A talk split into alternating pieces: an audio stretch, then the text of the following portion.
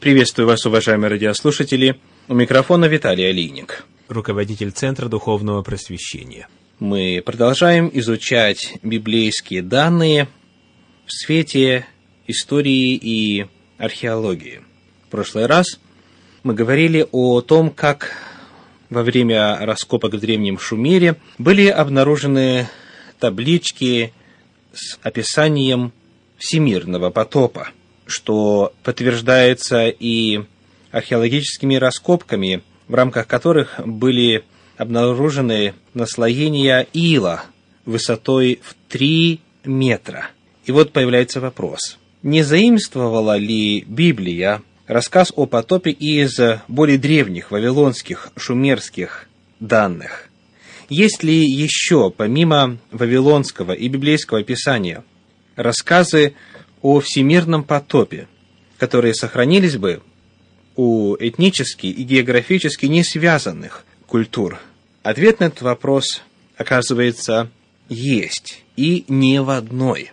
Не только месопотамские, а предания почти всех народов говорят о всемирном потопе. Существует 59 североамериканских, 46 южноамериканских, 17 ближневосточных, 23 азиатских, 37 австралийских сказаний о Великом потопе. Китайские источники говорят, что легендарный Фа Ге спасся от потопа с женой, тремя сыновьями и тремя дочерьми. Греческий Дюкалеон также спасся от потопа на ковчеге, выслав затем на разведку голубя. Древнеамериканские сказания говорят о муже и жене, которые спаслись вместе с детьми в ковчеге во время потопа. У древних друидов в Англии также есть сказание о великом и добродетельном муже, спасшемся от потопа. Армяне, фригийцы, финикийцы, персы и многие другие народы тоже имеют сказания о потопе.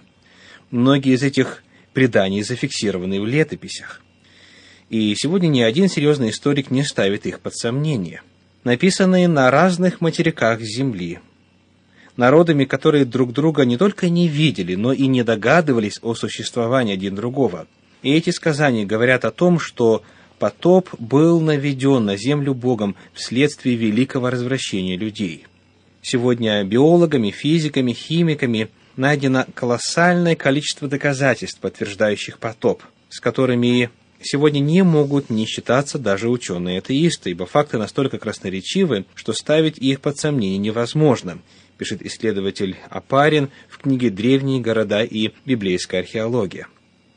Итак, завершая разговор на тему о библейском потопе, о всемирном потопе, который отражен в археологических находках и документах представителей разных культур и разных народов, мы приведем высказывание известного ученого Мэрила Ангера. Это традиции, общие для всех цивилизованных народов древности. Их общие элементы указывают на время, когда человеческая раса имела общий дом и общую веру. Их схожесть есть следствие общего наследия, когда из века в век в устной и письменной форме каждый народ передавал первобытную историю человечества – даже в тех районах, которые традиционно засушливы, сохранились сказания и документальные свидетельства, письменные источники о всемирном потопе. Итак, мы видим, что библейские данные, рассказы, истории, повествования находят свое должное место в мозаике всеобщей истории человечества, когда мы сравниваем их с тем, что стало известно вследствие развития археологической науки и появления на свет данных о жизни и верованиях древних народов. Исследование священного писания в рамках наших бесед сейчас проходит через стадию выяснения соотношения Библии и археологии. И уже был представлен целый ряд потрясающих данных, свидетельствующих не только о правдивости и исторической достоверности Библии, но и о безмерном долге археологии как науки перед Библией. Именно эта древняя книга, Библия, вдохновляла исследователей зарождающейся науки лопаты на поиски исчезнувших цивилизаций. Именно вера в точность Библии воскресила для нас сокровища минувших тысячелетий. Сегодня наш дальнейший разговор пойдет о том, как лопата археолога подтвердила библейское повествование о патриархах, живших уже после потопа. Андре Паро был очень интересным человеком. Он начал с теологии. Хотя Паро, сын пастора из Восточной Франции и доктор теологии, не был единственным человеком, жизненный корабль которого привел его в гавань археологии. Но он оказался, по крайней мере до сегодняшнего дня, одним из наиболее удачливых теологов, которые делали попытки проверить основы библейских откровений с лопатой в руках.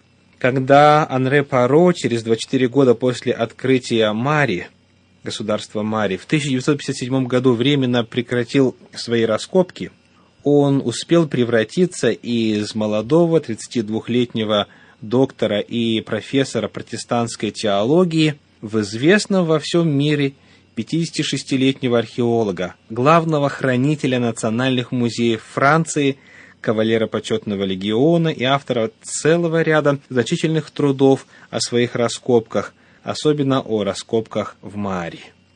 Мари, ныне холм Тель-Харири в Сирии, это древний город-государство на Среднем Ефрате. В результате археологических раскопок раскрыты относящиеся к третьему и началу второго тысячелетия до нашей эры зиккурат кирпичный, то есть святилище – с каменными статуями, перламутровой мозаикой, храмы Иштар, Дагана, отдельные городские кварталы. Характерный образец древневосточной дворцовой архитектуры – грандиозный дворец царя Зимрилима, XVIII век до нашей эры, из сердца с 260 помещениями и несколькими внутренними дворцами. Найдены церемониальные залы, украшенные росписями по сухому на тонкой глиняной обмазке, с четким плоскостным рисунком и так далее. А главное – государственный архив клинописных документов свыше 20 тысяч табличек, относящихся к XIX-XVIII векам до нашей эры, пишет Большая советская энциклопедия.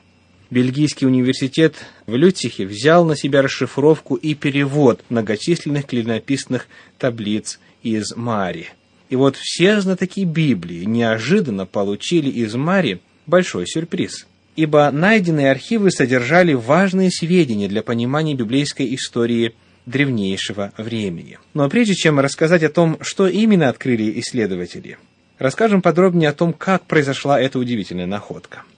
Между Масулом и Дамаском находится холм, называемый арабами Тель-Харири – Рабочие, рывшие там однажды могилу, нашли странного теля статуэтку, относящуюся к какой-то незнакомой культуре. Паро, узнав о находке, поспешил туда и в 1934 году начал систематические раскопки. Уже в первые дни он нашел фигуру бородатого мужчины с молитвенно сложенными руками. Клинописный текст у основания скульптуры гласил «Я Лами Мари, царь государства Мари». Эта новая находка произвела колоссальное впечатление. О существовании в древности государства Мари, правда, было известно и ранее, но никому не удавалось установить, где оно находилось. В XVII веке до нашей эры страну завоевали вавилонские войска и сравняли ее столицу с землей, так что от нее не осталось и следа. Дальнейшие поиски Паро подтвердили, что под холмом находятся развалины столицы Мари. Были обнаружены храм, жилые дома, крепостные стены, зиккурат, это ступенчатая башня и святилище, и прежде всего великолепный царский дворец, построенный в третьем тысячелетии до нашей эры. Дворец состоял из огромного количества комнат, там были кухни, бани с ваннами, тронный зал и молельня, посвященная богине Иштар.